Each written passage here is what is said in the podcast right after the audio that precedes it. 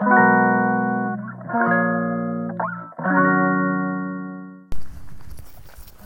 い、こんにちは、大豆です。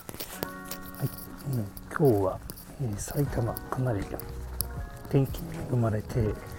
えー、とても気持ちがいいので、今日は散歩に出かけてみました。だいたい、うん、治療の合間が時間が取れると僕は結構、いろんな運動をしながらですねえ自分の健康にも気をつけようと努力してます。皆さんいかがでしょうか？そんなような方も多いのではないでしょうか？はい。でですね今日は、えー、鍼灸。鍼灸ってなかなかこう一言で言っても、えー、身近な存在ではまだまだないのが現状だと思います、えー僕は大好きな鍼灸を皆さんに、えー、なんとかこの魅力をですねお伝えできればと思いましてお伝えしていきたいと思います。その鍼灸が身近でないという理由はですね、えー、実は歴史の中に隠されています、えー、そもそも鍼灸というのは、え中国でまあ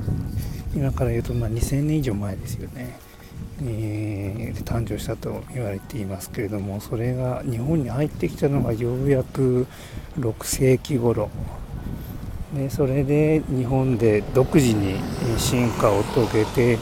日本の、えー、風土ですね、えー、風習などと、えー、一緒に相まって独自の進化を遂げたと言われています。ですので考え方はですね中国の新旧とちょっと違うところもあったりします。ただその分ですね日本人に合った鍼灸ができるとも言えると言えます。でその後、えー、明治までですね、えー、明治までは、えー鍼灸が主流の医学とされていたんですけれども、えー、明治政府の、え、意向によって、え、富国強兵ですね、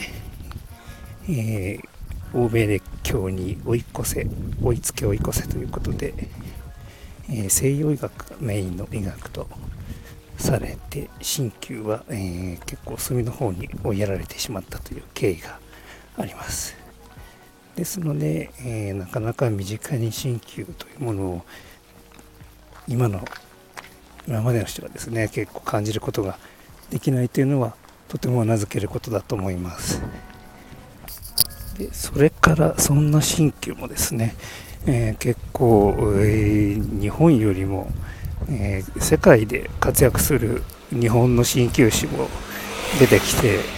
え結構それがですねえ、欧米などでかなり評価を得ていらっしゃる方もいます。